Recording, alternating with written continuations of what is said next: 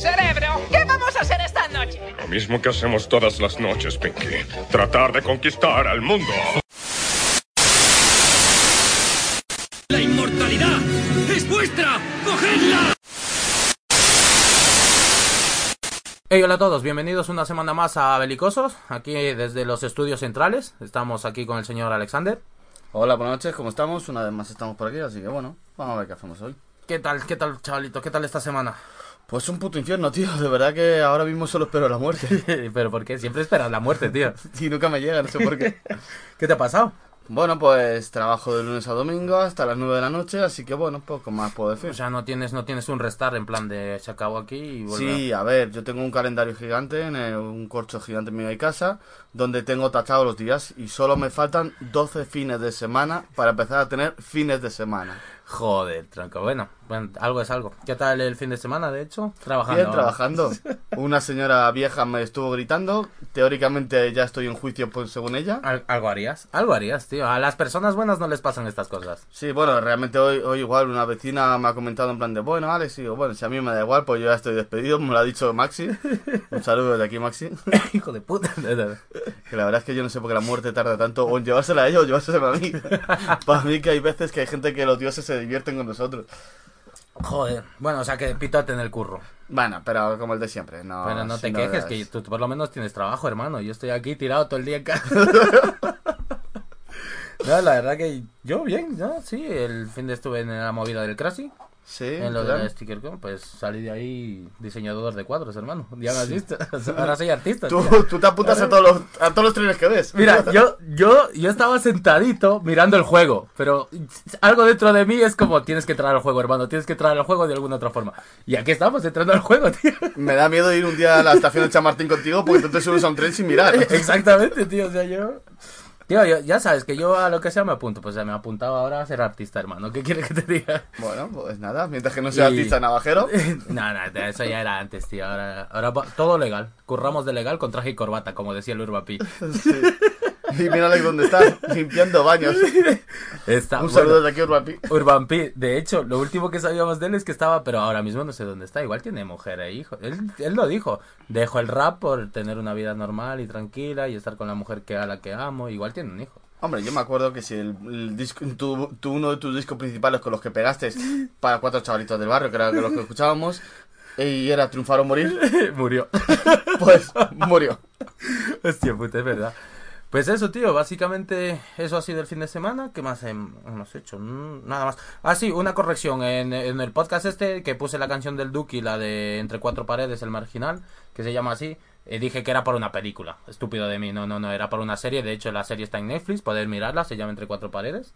Eh, No, se llama, la canción se llama Entre Cuatro Paredes, la serie se llama El Marginal. Es una serie argentina que que va de una cárcel. Yo te digo una cosa, yo te lo he dicho y sigo con mi teoría que te tenías que haberte marcado un Albert Rivera. Tú sigues en tus tres y que diga lo que diga. No, no, tío, no, no. Y otra y también pedir disculpas porque los últimos podcasts pues has tenido un sonidito así que ya ahora mismo se escuchará de lujo, mejor que antes. Sí, bueno, a ver, igual nos seguís un poco lejos, pero por lo menos os quitamos el ruido molesto ese Sí, del... sí, sí, sí, o sea que para la Lo que gente no sé no- si el ventilador se va a oír. se oirá un poco, pero estamos en una ola de calor, tío. Es, es morir o grabar, ¿sabes? ¿Es nuestra vida o calidad de audio? Exacto. Siento No, mucho que hayamos preferido. Ahora se escuchará un poco, pero no se va a escuchar el ruido molesto este de... que, que Se dirán más los hielos del cubata que... Exactamente, está solucionado ese tema. Y pues ya está, vamos a, vamos a, vamos a grabar, ¿no? Vamos a darle. Vamos a escuchar el temazo este de, de ¿cómo se llama el pavo? Ah, alemán. Vamos a escuchar la de, la de, de alemán. Alemán, que es un cantante... Es un cantante mexicano, pero no sé en dónde está criado. De hecho, tiene una colabo. Yo le conocí por la colabo con Kid Keo. Y escuchar, escuchar el rucón.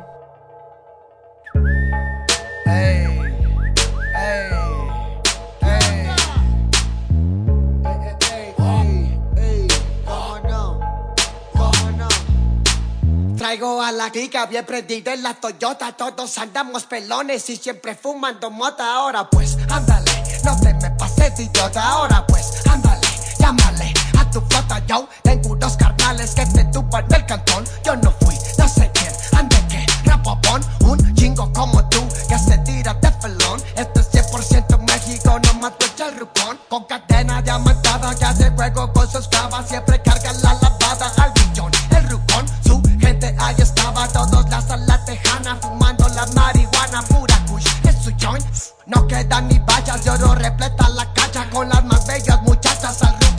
lo guachan y saca las caguabas y jala. A la para hago juegos, no se nada, ya saben aquí quién manda porque entramos a la clica bien prendida en la Toyota. Todos andamos pelones y siempre fumando mota. Ahora pues, ándale, no te me pases idiota. Ahora pues, ándale, llámele a tu flota. Yo tengo unos carnales que te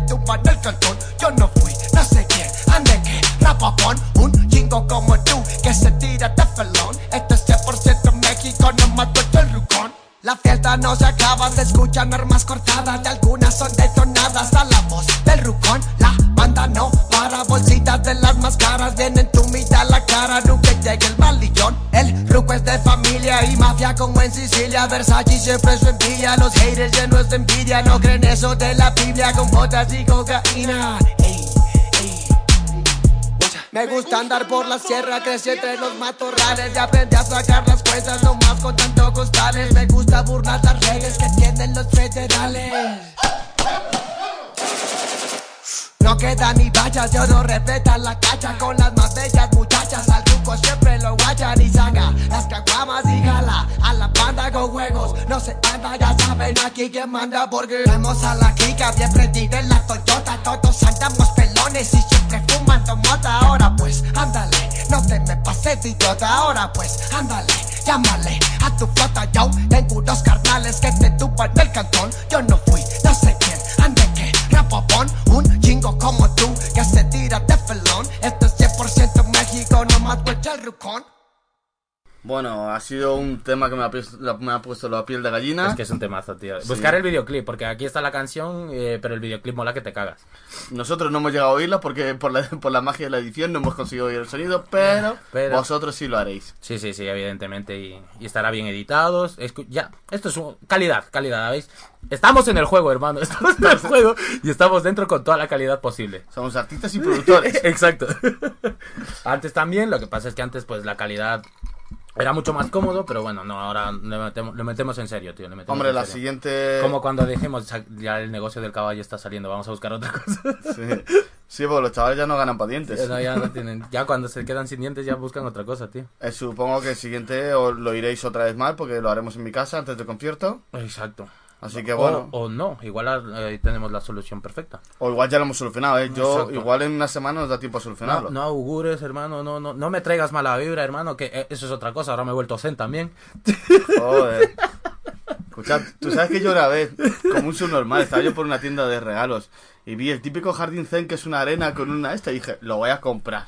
Y no lo hiciste. No, lo compré. ¿Y qué fue? Lo puse. A la semana siguiente, eh, no sé qué me pasó, que me iba a apoyar en la mesa, ¡zas! toda la arena volar por la casa. Y Me cago en paz, mi puta ruina. Hasta ahora tendrá arena esa casa. Y mi madre preguntándose por qué en su Praga había arena de playa. Y yo, mamá. Qué Nah, puto desastre, tío. somos zen, no me traigas mala vibra, hermano. Aquí no se habla mal de nadie ni se habla mal de nada. Todos somos buena gente. Eso es. bueno, eh, pues vamos con tu sección, que te has preparado algo a conciencia. Sí. De hecho, aquí empezamos con la historia, que ya teníamos ganas. Vale, pues a ver, voy a intentar, pues, intentar modular la voz, a ver si conseguimos un poquito de profundidad. Habla como locutor de FM. Hola a todos, buenas tardes. Hola, buenas tardes. En el campo de Nacional del Atlético de Madrid se está jugando una. No, no, ahora vamos a ver. Ahora vamos a hablar en serio, vamos a hablar a... Joder, me estoy leyendo un libro, estoy fascinado y de esto que le dije a Alfredo, oye, me estoy leyendo esta mierda y estoy fascinado, ¿puedo soltarla en tu programa? Me dijo, Eh, adelante. evidentemente. Cabida para todo menos para... ¿Quieres vomitar mierda? Vomita. Esto es como un váter de mierda. Exacto. Bueno, pues entonces, a ver, os cuento. Todo el mundo conocemos a Alejandro Magno, Evidente. Gran referente paterno para mí. sí, sobre todo por su faceta homosexual. No, eso ya no. Pero era un gran estratega, tío, y conquistó el 75% del territorio conocido en su época. Que me lo sé. Pues era un máquina, era un máquina. Era un máquina. Era un máquina. No Claro. me vas a decir que no es un máquina. Todos conocemos a Julio César, También, menos máquina. Menos máquina. menos máquina. También conocemos a, a Napoleón. A Napoleón, es verdad. En un podcast dijiste que nos conocíamos tanto los asiáticos, tío. Y eso es verdad. Claro, luego, pero los asiáticos en general, o sea, es como que todo el mundo Sí, sí, dice, no. ¿cuál es la potencia económica? Pues Estados Unidos, Alemania, Arabia, eh, los chinos y los filipinos y los países asiáticos nos follan a dinero. Y no nos damos ni cuenta. No nos damos ni... Siempre pensamos que el, el IBEX 35, el Dow Jones... Que somos el ombligo del mundo. Pensamos Y eso. nada, nada, nada. Pero es verdad que, joder, eh, los grandes eh, los grandes imperios persas, indios y todos los indios eran un imperio que Alejandro Magno se cagó con ellos. Claro, coño, me, de hecho, eh, mirar el Age of Empires, tronco, los, tío, tienen sus, sus ejércitos Claro, o sea, no... Entonces, bueno, somos grandes conocedores, ya te digo, luego tenemos a Napoleón, luego tenemos a Hitler, o sea, al final, pues, quieras o no, son estrategas, son estrategas que han pasado la historia. Pero hay un estratega que no es tan conocido, que, a ver, si es conocido, lo que pasa es que no se habla tanto, que es el grandísimo Publio Cornelio Escipión, hijo. Alias, Alias- que fue el primero que consiguió un alias en esa época de la República Romana, que era alias el africano. vale. Entonces, bueno, yo venía a contar un poco la historia de él, porque bueno, pues la verdad es que porque me, me, gusta, me apasiona, siempre he sido un gran fan, fan de los romanos, me ha encantado muchísimo, los juegos de estrategia de romanos complejas como el Total War y todo eso siempre me han gustado. Entonces, la verdad es que Publio con el Escipión hizo cosas bastante que a día de hoy tú lo lees y dices, coño, yo también lo hubiese hecho. Pero porque está Pero inventado no. ya. Pero porque está inventado. Es que Claro. remóntate al tiempo de que era tú simplemente la estrategia esa de hacer como que te vas y después vuelves, tío. Eso no se lo esperaban.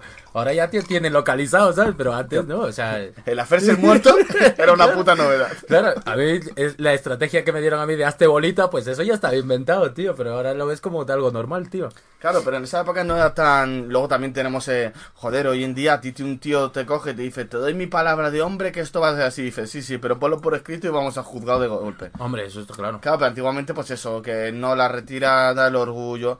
Y Publio Cornelio Escipión pues fue uno de los mayores dirigentes y generales que ha tenido Italia. Tanto es que en, en el himno de italiano aparece Escipión. ¿Chuqueo? Sí, aparece que Escipión poniéndose, o sea, la canción habla así como que poniéndose el yelmo Escipión, eh, vamos a por la conquista o por la, por la victoria.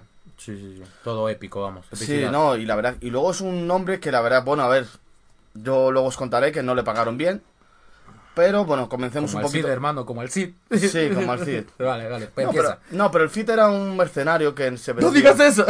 Yo aquí como el recio. No digas eso. El Cid era un mercenario, pero Publio sí que creyó en la República, creía en Roma, creía en la grandeza de Roma. Y estamos hablando de una Roma que no es como la que creemos en el Imperio Romano, que, o sea, Roma tiene... Joder, es un, ha habido, fue un- durante muchísimo tiempo, o sea, que no fue cosa de 10 años. Entonces, fue- y te- estamos hablando de los tiene ya sus más y sus menos también. Claro, estamos hablando de que, bueno, al principio Roma había conquistado la península itálica y habían estado en guerras púnicas con los cartagineses.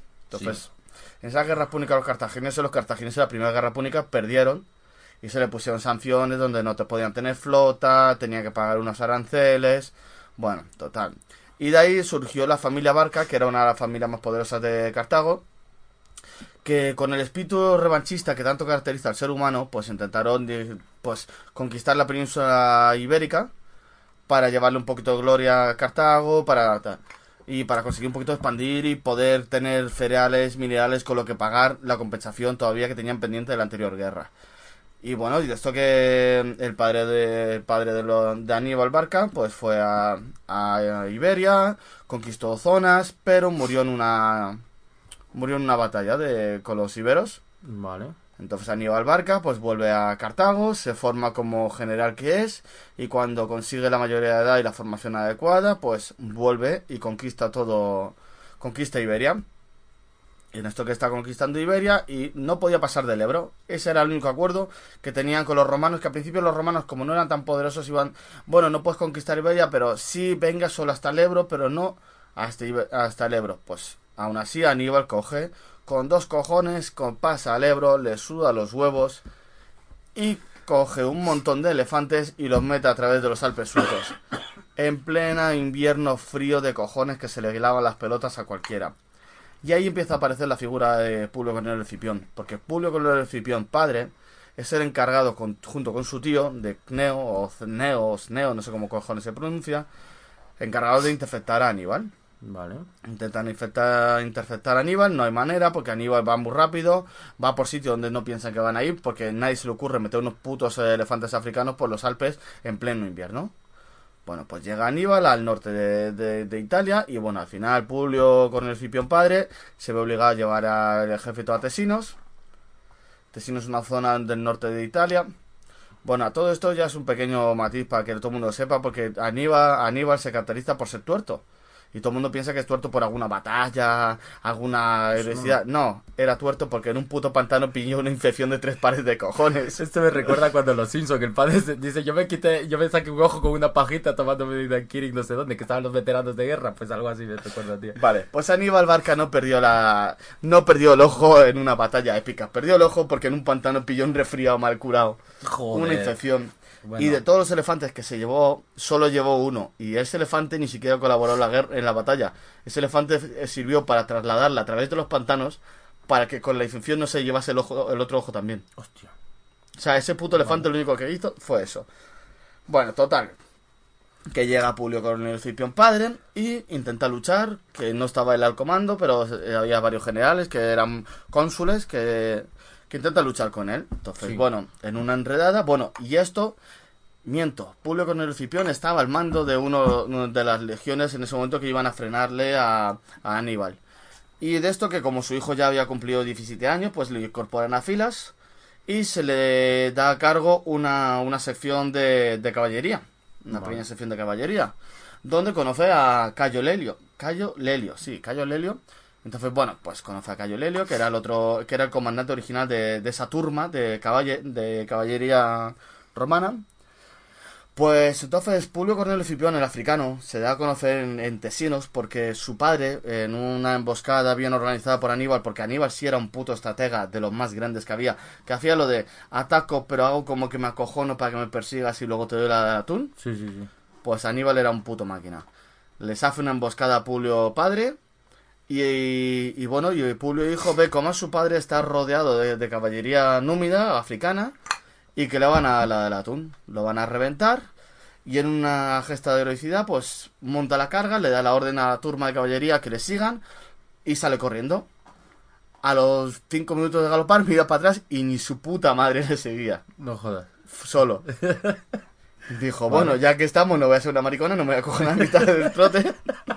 o sea, Yo sigo corriendo, hermano. claro, el caballo, esto es como cuando yo meto el coche en cartera, el caballo ya, ya va enfilado, que sea que Dios quiera. Claro. Pues a esto que la turma de caballería romana dice, mira, macho, es que un puto niño de 17 años que vaya y nosotros no, pues a tomar por culo, nos vamos para allá. Llegan para allá y hacen un rescate heroico del procónsul. Entonces ya se empieza a ganar la confianza del ejército, el Cipión hijo.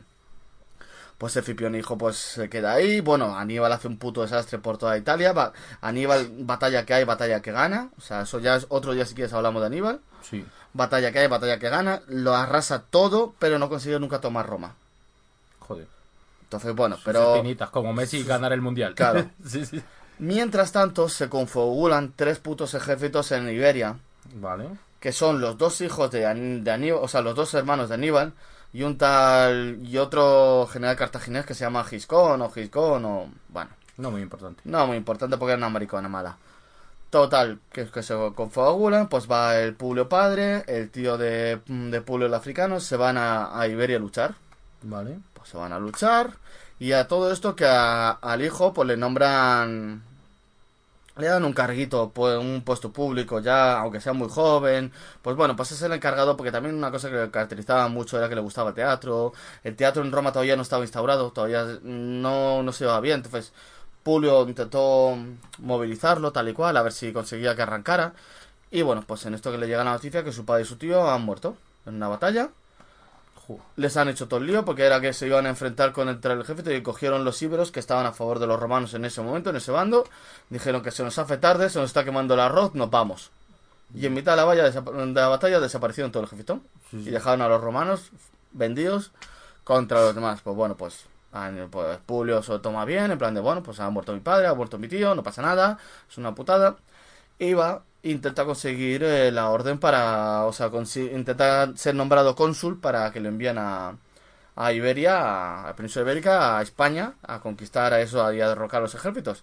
No lo consiguen, pero como ya tiene fama de entre los estos, pues al final consigue la orden, pero bajo la orden imperator. O sea, no es cónsul porque no tiene la edad, pero sí es general bajo la orden del imperator. Entonces, bueno, pues se va se va a España, desembarca en Tarraco y miento, me acabo de precipitar muchísimo. Se ha adelantado como 5 años. Me ha adelantado muchísimo. ¿Esto se podrá cortar? sí, sí, sí. De, Bueno. de que me digas, bueno. Bueno, si no se corta lo cuento. Bueno, mientras que estaban matando a su tío, él tuvo un movidón de cojones que fue la batalla de Canae. La batalla de Canae fue que los romanos cogieron, o sea, esto fue cuando todo, eh, cuando estaba el eh, Publio padre y Ecneo estaban en España y el hijo le meten en el ejército para ir a la batalla de Canae. La batalla de Canae fue el mayor ejército que Roma tuvo en ese momento. Alistaron a todo Dios, con que supiera mantener un arma valía. Fueron una barbaridad de, de ejército a luchar contra Aníbal. Y Aníbal estaba en muy inferioridad. Pues, ¿qué pasó? Que Aníbal se las arregló para follárselos a todos. Fue una masacre, la mayor derrota que ha sufrido Roma en su historia. O sea, es que a lo mejor les, les superaban 10 a 1 en ejército. Sí, sí. Y aún así, Aníbal ganó. Y uno de los supervivientes de la batalla de Canae fue Publio Cornelio Cipión, hijo, que fue que sobrevivió, consiguió reagruparse un poco y huyeron todos, huyeron a Roma, dijo, mejor que dejar morir a todo el mundo, pues nos reagrupamos y nos vamos porque la han molido a parda. Y en esa batalla, además, el, el que estaba, el cónsul que estaba a cargo, era su, era su, su suegro. Joder. Entonces, bueno, vio como su suegro moría porque su suegro le dijo, esto está perdido, coge los últimos ejércitos que consigas reunir Y y sal corriendo. Él dijo que no, le dijo, sí, por favor, hazlo, que yo ya, yo ya estoy perdido. voy". Entonces, bueno, pues él ve como su suegro se, se inmola, se muere, entonces él coge el ejército que puede y lo rescata, porque era una batalla donde lo estaban liquidando a todos. Porque la caballería romana en ese momento no era muy poderosa y la caballería, la caballería númida, la caballería, caballería africana era muy potente. Sí. Entonces, bueno, pues de- después del desastre de Canae, pues claro, La escabechina de Canarias. sí, fue un puto desastre. Sí. Pues bueno, pues al final, pues Publio, como al final fue el que rehizo el este, el Senado les perdonó, le dijo que bueno, que, que fuera una puta vergüenza que les, per- que les perdonaba. Pero a los soldados rasos no, a los soldados rasos fueron desterrados por cobardes. Joder. Y a ellos, y a él no se le desterró porque uno de los dirigentes del Senado, que era Fabio Máximo, su hijo también había sido uno de los caguetas que había huido. Entonces dijo, si, per- si no perdono a estos, no puedo perdonar a mi hijo. Y si no perdono a mi hijo, me voy a tomar por culo. Sí. Entonces, bueno, después del desastre de Canae, pues bueno, Publio consigue al final hacerse amigo de, de la gente y consigue una orden imperato para ir a, a España a, pues bueno, a recuperar el honor de su familia, que habían perecido su padre, su tío ahí. Y eso es una de las razones por las que también fue porque él ah, había muchas luchas internas entre familias, porque era una república, entonces había muchas luchas de poderes.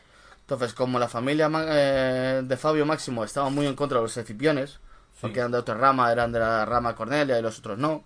Entonces dijo, pues me- que se vaya el hijo a España a morir, porque España se va a morir. Porque joder, son tres putos ejércitos los que hay aquí, nosotros eh, estamos sufriendo contra Aníbal, que no hay manera de ganarlo. Que se vaya a hacer tiempo, ¿sabes? Sí, no, que se vaya a morir. Pues Sí, sí. bueno, pues y ahí que se embarca y que se va a morir. El todo ilusionado. Claro, es que me Y- imagino todo ilusionado ahí. Venga, chavales, no vamos. claro. Se lleva a su amigo Lelio, Sí. Cayo Lelio, que se hacen amigos íntimos, que son de los que, bueno, y de esto que, bueno, que mm, las malas lenguas dicen que, bueno, que Fabio intentó comprar a Lelio para que le traicionaran, hubo maquinaciones para intentar asesinar a Publio, porque resulta que, bueno, que al final que, que va para allá le dice, por cierto, ¿cuánto ejército me dais? ¿Me dais cuatro? Me- Y le dijeron dos. Dijo, necesito cuatro para poder sobrevivir. Dijo, pues te vamos a dar dos. Entonces, pues ahí que se fue con sus 40.000 hombres a intentar luchar por toda España cuando tenía enfrente tres ejércitos que le duplicaban el número cada ejército. Entonces, bueno, pues se va a España, se, va a Tarraco. Y ahí en Tarraco, pues bueno, pues se establece un poco el campamento, se queda ¿El maniobras. Tarraco que sería? El actual... Tarragona. Tarragona, ¿no? Claro, el norte. Bueno, y ahí se pone a hacer maniobras, enseña un poco a cómo se escala, a cómo se hacen los asaltos y bueno. Y cuando ya llega la primavera, que ya empieza a ser la hora de maniobras, pues dice, bueno, pues a tomar por culo, que nos vamos, chavales. Coge todo su ejército y los pone a caminar todos. Y se dice también que heroicamente él aguantaba las marchas también de pie. Decía que lo que aguantaba su ejército, él lo aguantaba. Bueno, lo lógico sería que fueran caballos, pero bueno, se dicen las lenguas, no van a decir que el puto maricón iba en caballo. Mm, bueno. Pero bueno, que él iba de pie, las marchas forzadas. Y se dice que la marcha forzada desde Tarraco a Cartago se hizo en siete días. La media no da. O sea, eso es como ir al trote follado. Al trote cochinero de Rajoy. claro, o sea. Eso es como ir al trote de Rajoy. No, no daba. Pero bueno. ¿Qué pasó? Que metió a todo el ejército, le dijo, venga chavales que nos vamos, recoger vuestros bártulos que, no, que nos abrimos. Vale. Y la flota la cargó de suministros. Entonces la flota marchó. Lo lógico hubiese sido ir a ciudad por ciudad selúcida y todo eso, ir luchando y conquistando ciudades por ciudades, a ver si conseguía luchar contra unos ejércitos y luego, o sea, luchar ejército contra ejército. Sí, en plan uno por uno, en plan hombres eso, ahí, sin uno, uno, uno a uno sin camisa en tal sitio. ¿sabes? Pero el tío se hizo una marcha forzada de tres pares de cojones, pasando por todas las ciudades, haciendo el alto directamente sin pasar por ahí, sin que nadie le viera, y se fue follado a Cartago, Vale. a la capital, la, la segunda capital más importante del Imperio Cartagena de Cartago en ese momento, porque estaba Cartago y luego estaba Cartago Nova, Sí. que es Car- la actual Cartagena, pues eh, se fue de cabeza por Carta- Cartago Nova, pero de cabeza. Era unas murallas inexpugnables, estaba el Giscón ese dentro, tío, o sea, con todo su ejército. No había manera, o sea, no nadie entendió qué cojones hacía ahí ni para qué cojones había ido. Pero bueno, luego la flota llegó al mismo tiempo que el ejército, entonces claro, el ejército se vino arriba, pero en plan de hostia, la flota, no sabíamos que la flota venía con nosotros. Y claro, al principio hubo muchos hombres en plan de cabrón, nos has hecho andar todo este puto puñado pudiendo haber venido en barco tan tranquilamente. Y luego se dijo, vamos a ver, ¿veis cómo los van los barcos? Los barcos iban medio hundidos y era porque estaban llenos de provisiones. Sí, claro. Llevaban maderas para hacer asedio rápidamente. Porque su idea era, eh, era conquistar Cartago en menos de una semana.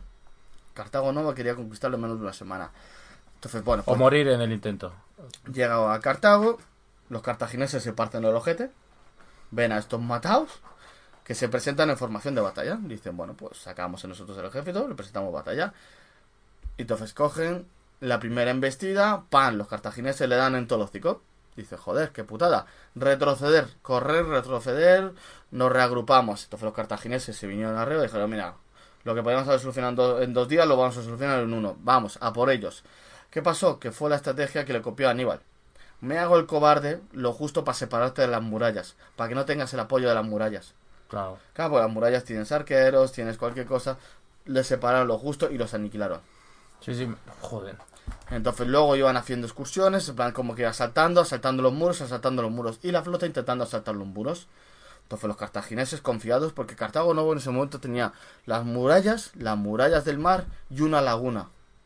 En uno de los lados de la muralla era una laguna. La muralla por ese lado no era muy alto porque, joder, tenía una puta laguna. O sea, ¿quién cojones iba a venir nadando a... A, a trepar, ¿sabes? A trepar. Nada si trepas. Claro, o sea, Como ese, un Iron Man ahí en medio de... Claro. el combo completo, ¿sabes? Entonces, bueno, pues de esto que... Entonces él hacía todo el rato incursiones, ataques a las murallas, a ver si conseguía...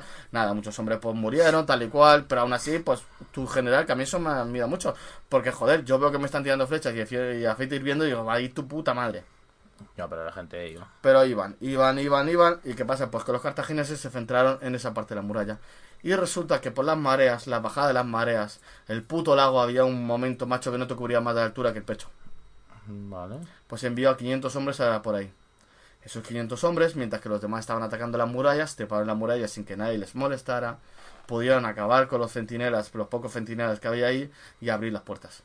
Y ya está. Y se lió la de Cristo ahí. ¿Qué fue bueno de- de- del africano? Que perdonó la vida a muchos, a los muchos celtas, a muchos... O sea, a los cartagineses se lo pasaron por cuchillo, pero a los celtas y reyes celtas y apoyos, pues les perdonó la vida buscando un poco... el apoyo también, el apoyo tonto, de ¿sabes? esta No, vas a dejar, no te vas a quedar solo. Hombre, lógica, sí, lógica. Pues después de tener Cartago, pues bueno, pues esto que ya consigue lo mismo, de que ya consigue Cartago y tiene Tarraco. Y bueno, pues se encuentra a uno de los hermanos de Aníbal. Entonces a uno de los Aníbal- de Aníbal, pues bueno, pues en esto que, que el hermano de Aníbal está muy confiado porque se encuentran los dos ejércitos. Y el, y el hermano de Aníbal dice, bueno, me voy a esperar a que los otros dos, eh, el- mi hermano Magón y el Giscón este, vengan a ayudarme porque entre los tres le damos la del atún. Pero ¿qué pasaba? Que al igual que esto, siempre había mierdas entre medias. Entonces el Giscón dijo que le ayude su puta madre porque Eh, esos son de eh, otra Es familia. lo que te iba a decir, aparte de grandes estrategas o grandes, ¿cómo es? como, como los cerdos bien vitas feroces en la batalla, eh, también la política de esta gente y la- las, las puñaladas traperas metafóricas eran a diario, ¿sabes? O sea, Claro, pero también es es- la política buena, o sea, inventaron la política buena, ¿sabes? Pero es que eso es parte de la estrategia. Claro. Saber quién coño es tu enemigo y qué movidas internas Claro, y eso se ve hasta en la película de 300, que la mujer va hablando y va intentando convencer a gente, ¿sabes? Y cosas así. Y eso ha sido de toda la vida. Y, y en la historia no... O sea, si ya sale en una peli, la historia tiene que haber sido más burradas. Con al pavo este que su hijo, el bruto, también le apuñaló en conspiración. Claro, le apuñalaron en conspiración, ¿sabes? O sea, sigue, sigue, perdona por colgar. No, por no, no. Pues bueno, pues al final voy abreviando un poco porque no sé si estoy pegando una chapa a la peña importante. Nah, esto, esto mola, tío, esto mola. Pues total, de esto que pues se encontró con Asdrúbal y le dijo, te vas a cagar. Pues Asdrúbal estaba en una posición de alto, dijo, bueno, pues yo estoy aquí en alto, estos están abajo, va a venir mis otros dos ejércitos, este se va a cagar. Pues Aníbal dijo, mira, macho, venga, a escalar montaña arriba que a estos no los follamos. Pues al final con mucho tesón, muchos huevos y muchos piques que sabía cómo manejar a sus hombres, macho, porque claro, luego otra cosa que tenemos que tener en cuenta era, era un general nuevo, muy joven, que llegó después de las batallas desastrosas de, de España que habían perdido, habían matado a su padre, a su tío, que eran cónsules experimentados, y llegó este y en siete putos días conquistó Cartago Nova. O sea, ya dejó de ser un general para ser un dios. Entonces era lo que él dijera, iba a misa. Es que ya nadie, al principio la gente tenía sus dudas, tal, pero ya nadie replicaba, o sea, O sea, se ganó la confianza directamente. Sí, es que ya no, nadie, nadie pensaba, o sea, a Aníbal le pasó tres cuartos lo mismo, que es que después de atravesar los putos Alpes, nadie duda de lo que eres capaz de hacer. Hombre, claro. Entonces, claro, pues al final, ¿qué pasó con Asdrúbal? Pues Asdrúbal estaba haciendo el gilipollas, echándose una siesta, pues este le lo reventó. Lo reventó y Asdrúbal tuvo que huir. El error fue que no le dio, no le dio persecución. Dijo, no le vamos a dar persecución, no vaya a ser que nos encontremos los otros tres putos ejércitos de frente dándole persecución. Nos Vale. quedamos. Y bueno, pues pues nada, pues Asdrúbal, pa- Asdrúbal cogió, se escapó, consiguió reunificarse un poquito más de ejército y pasó otra vez por los Alpes para reunirse por el norte. Bueno, pues ahí pasando por los Alpes, otro cónsul eh, italiano pues le dio buena cuenta de ello y lo reventó. Lo mató, lo cortó la cabeza y lo tiró por ahí. Y bueno, entonces, bueno, pues Publio se quedó ya con Gicón Sí. y con y contra contra Magón que Magón todavía no había llegado no había Magón iba a desembarcar desde África directamente ahí y bueno pues al final qué pasó que pues ah bueno a Giscón le dio la del atún y, y nada intentó hacer pactos pero no hubo manera. Muchos íberos se levantaron contra él o sea algunos íberos se levantaron contra él los masacró. Y a los que no se levantaron perdonó un montón de ciudades. Entonces claro muchos íberos agradecidos pues al final se unían a su causa. No, mal. pues Giscón fue una maricona que perdió, entonces tuvo que huir, porque ella se intentó refugiar en una, en una batalla donde, donde intentó, pues eso, intentó, o sea, intentó parar a- al africano, el africano le dio el atún y por Cádiz huyó a África, que era su tierra. Bueno, pues entonces Aníbal sale victorioso porque ha conquistado toda España y se vuelve a Roma. Vale. Y en Roma le deniegan el triunfo, porque era importante el triunfo, pero como iba bajo la orden imperator y no la orden de un cónsul, pues no podía tener triunfo. Y ya se tenía muchos enemigos, porque si estaba subidito, que sí hay que bajarle los humos. Y bueno, y en esto que, pues, Aní- pues Escipión dijo, mira, me voy a, al igual que Aníbal ha traído la guerra a Italia, porque recuerdo que es que fueron casi 20 años de guerra. Sí, sí, que nos fue en una semana. sí. Claro, dijo, al igual que Aníbal nos ha traído la guerra y la destrucción a Italia, que siga aquí, porque la idea de la idea de, de- del Senado romano era luchar contra Aníbal. Sí. Entonces le dijo, yo no voy a luchar contra Aníbal porque es una gilipollez, nos va a ganar, nos hace el lío, sale corriendo, lo que sea. Dijo, lo que voy a hacer es ir a África y voy a llevar la guerra a África y así el Senado de Cartago va a ser el que reclame a Aníbal. O sea, la mejor forma de sacar a Aníbal de, de Italia era llevando la guerra a África, porque así el Senado iba a reclamar a Aníbal para que fuera a defenderles. Hostia, pues.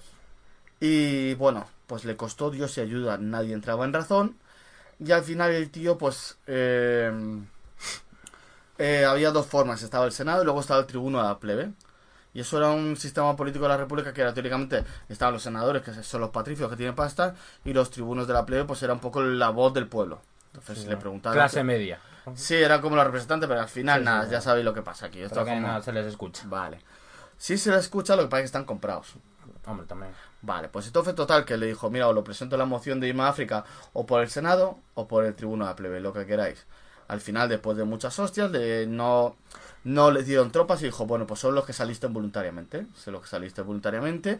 Los desterrados de Canae, los que habían perdido el Canae, los desterrados se los cogió todos y bueno, pues se fue a África. Fue con lo que- ¿Cuál es el problema de. África? Que África no era como España. En España llegaron y llegaron hasta Raco. Sí. África llegaron y no había ni nada, nada, no había nada donde ni una puta piedra donde sentarse y que fuera suya. Bueno, pues entre tanto, pues él hizo un pacto con el rey Sifax, que era el rey de Numidia en ese momento, que Numidia era el reino que estaba por el norte de África, entonces que el reino de Numidia te- también tenía sus movidas internas porque tenía el rey Sifas, que era teóricamente un usurpador, y el rey legítimo, que era el Masinisa o Mi- Masina o algo así, que bueno, que iba a ser el rey legítimo, pero lo habían quitado, entonces al final el rey legítimo al principio, Masina, esa- ese luchaba con Cartago, pensando que le iban a devolver el trono en caso de com- compensarle si ganaba. Como vio que los cartagineses no movían un puto Ah, dedo no. y se aliaron con Sifax, Sí. dijo, pues a tomar por culo, me voy con los romanos. Y se fue con los romanos y bueno, pues les dio una caballería, les dio instrucción a la caballería y tal y cual. Pues llegaron ahí, intentaron asaltar la ciudad de Útica y no había manera, macho. Intentaron asediarla, no había manera. Y entre eso que Cartago cogió y se presentó el ejército cartaginés y el ejército de Sifax en plan gigantes. Se los, los iban a matar seguro. Y bueno, los romanos pues construyeron barracones, se- se refugiaron y empezaron a negociar. Entonces, Vale. las negociaciones eran de que pues os retiráis, nunca más volvéis, me dejáis a no sé quién, os mato a no sé cuántos. Total, mientras tanto Publio pues iba diciendo sí, sí, sí, pues nos vamos a rendir, nos vamos a rendir y todo el mundo rayado, pues joder, pues al final dice el general que nos rendimos. Pues en esto que una noche coge el Publio y le dice, oye chavales, ¿qué os parece si cogemos, como estos piensan que mañana nos vamos a rendir, atacamos ahora al campamento que están de borrachera, los quemamos todos y los matamos a todos? Pues lo hicieron. Con dos cojones. Con dos cojones. Capturaron al Sifax, a Giscon le dieron la del atún. Bueno, hicieron una escabechina de tres pares de cojones. Entonces, claro, el ejército, o sea, y el, la que el senado cartaginés dijo, mira, macho, como el puto inútil de Giscon esto de los cojones, no es capaz de hacer nada, tronco, que venga Aníbal otra vez a ver qué mierdas pasa. Y consiguió lo que quería, que era que Aníbal Claro, vuelva. pues Aníbal vuelve a África contrariado y cabreado. Porque Aníbal perdió varias tropas porque le enviaron pocos barcos para embarcar sus tropas. No. Recuerdo que Aníbal llevaba un ejército de veteranos, o sea, gente que llevaban 20 putos años luchando, no es igual que un niño que le acaban de dar la espada, o sea, eran gente muy profesional. Pues bueno, pues Aníbal coge, ya reúne un ejército de tres pares de cojones, que casi 100 elefantes, que en esa época, es que en esa época se había luchado contra los elefantes, contra el rey Piro, y es que no había manera de ganar un elefante, o sea, es que eran bestias que, que, rompían filas, destrozaban, no había manera, o sea, para tumbar un elefante no había manera. Entonces, claro, pues Aníbal coge, mete un montón de mete un montón de infantería reclutada de último momento, tal y cual. Mete, mete un montón de elefantes. Y coge a toda su infantería chunga, que son lo- lo- los grandes guerreros, los pone atrás. Pues empieza la batalla. Entonces, bueno, la, la caballería de. La caballería de cartaginesa quiere revancha, quiere no sé qué. Entonces, Cayo Lelio, Cayo Lelio, que era el encargado de la caballería romana, junto con el rey Masinisa, ese Masina, pues se van persiguiendo la caballería cartaginesa. Se van a luchar, a tomar por culo, que no se les ve, montañas otra vez. Entonces, bueno, pues Publio se ve con, con un ejército de infantería luchando contra la infantería ligera de, de esta gente, que era la hostia de grande. Entonces, su, su infantería, ¿qué pasó? Bueno, que lo primero llegó la carga de elefantes. La carga de elefantes iba a destrozarlos. Pero Arrasando. destrozarlos. O sea, Sí, estamos sí. hablando casi 100 putos elefantes de guerra, con sus arqueros encima, con sus adiestradores, tal. Pero este tío, que era muy instruido, muy lector y que había. O sea, lo bueno que tenía el Escipión es que leía mucho y se dejaba aconsejar por muchas culturas, leía mucho griego, mucho. O sea, de todo, lo leía todo. Espera, espera. Y desde aquí, desde aquí una, un consejo a todo el mundo que nos puede escuchar. Leer, cabrones, leer, que es lo más importante de este mundo. Ahí encontrar la, la sabiduría. Un ejemplo, en un libro de una bio- biografía de alguien, encuentras toda su vida en un libro. Y eso ya lo- te lo quedas para ti. Entonces leer es muy importante. Sigue. Sí, y luego leer sobre todo cosas que no hace falta que seas que solo lo que te gusta, tío. O como yo soy español, yo paso de los moros, tío. Los moros tienen mucho que enseñar. Le- leer de todo, sí. de- de Claro, todo. o sea, si son libros de, de literatura eh, griega, romana, árabe, lo que sea, leer. Pero eh, los de autoayuda no estoy tan convencido porque... pero bueno, leer. Claro, leer. pero hay gente que es muy patriota, muy no sé qué, pero solo lee la mierda que le gustan. Total, pues este tío se lo, se lo lía todo. ¿Cuál fue su ocurrencia, macho? Que cuando los elefantes estaban a punto de romper sus filas, se abrían, se abrió los pasillos. Vale. Los elefantes por naturaleza cargan contra lo que hay delante, pero si tienen una salida de un pasillo elegante, pues lo prefieren. Sí. Entonces algunos sí que fueron recon- reconducidos, pero muchos otros entraron en el pasillo que habían abierto los legionarios. Pues los masacraron a, A, a flechas, a lanzas, a jabalinas. Claro, coño, es que iban paseando por el pasillo y los iban masacrando. A ver, que ellos también perdieron muchos ejércitos, o sea, digo que no fue un paseo fácil, pero... Pero no coño, fue- bajarte un elefante es que bajarte un elefante. Claro, hermano, pero es- no era un daño como anteriormente, que los, los putos elefantes podían haber acabado todo el puto ejército ellos solos. Es que en campo abierto le echas a correr a un elefante y si hay 100 tíos delante se lleva se 50. lo lleva, ¿sabes? sí, Claro, no, se lo lleva que- a 100, o sea, claro. no tiene ningún problema. Entonces, bueno, pues hizo pasillos, claro, cuando este Aníbal vio, dijo, hostia, buena idea, no está mal, pero a ver qué hacen ahora. Y les llovió infantería, les llovió infantería, total. La eh, los ejércitos romanos se componían por velites, que eran la- los recién adiestrados, los recién, los recién incorporados a filas. Luego estaban los, los, los triari. Luego estaban los, no, estaban los príncipes y luego los triari Vale. que ya eran los fuertes, los que estaban adiestrados, qué tal.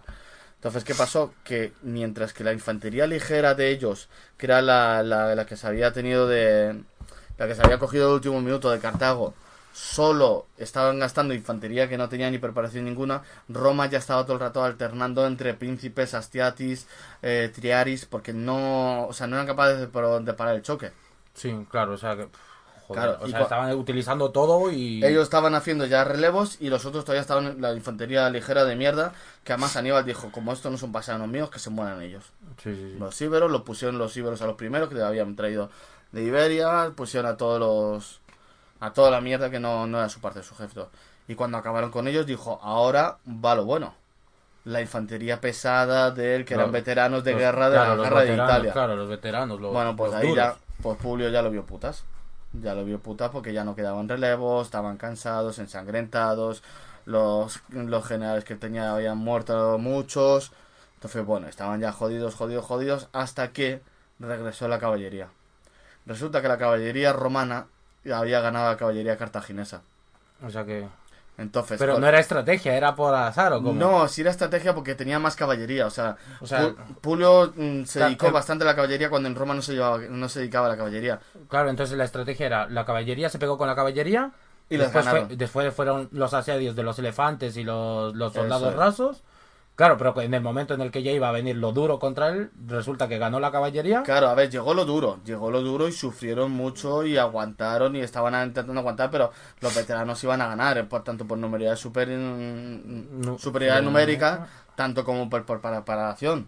Claro, Pero claro, lo que no cuenta es que si por la retaguardia te llega la caballería, las jodió. claro. Pues como la caballería se había ido a tomar por culo a luchar entre ellos, pues los que habían ganado pues volvieron. Sí. Entonces si llegase la caballería La que vuelve la otra, la otra, lo hubiesen cagado, pero volvió la O sea, caballería romana. ganaron, ganaron la caballería, ganaron. ganó y ganó el... Y ganó.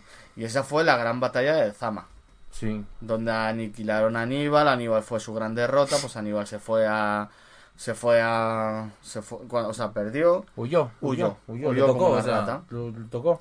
Entonces ya lo único que le quedaba era rendirse a a Cartago se tuvo que rendir. Sí. Bueno, pues en eso que se estaba rendiendo y como todo en este mundo es, mientras que nosotros pensamos en Occidente, Oriente estaba también en hostias. Sí. Entonces estaba había un ejército, lo- el ejército que era los herederos de Alejandro Magno, Hostia puta. que se estaban matando entre ellos.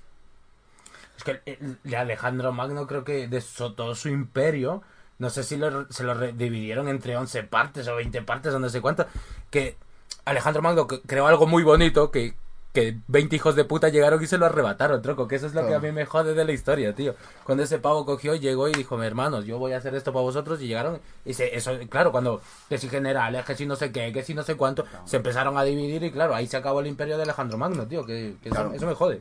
Pues por ejemplo, unos aliados que tuvo Cartago en ese momento fueron los macedonios. Sí.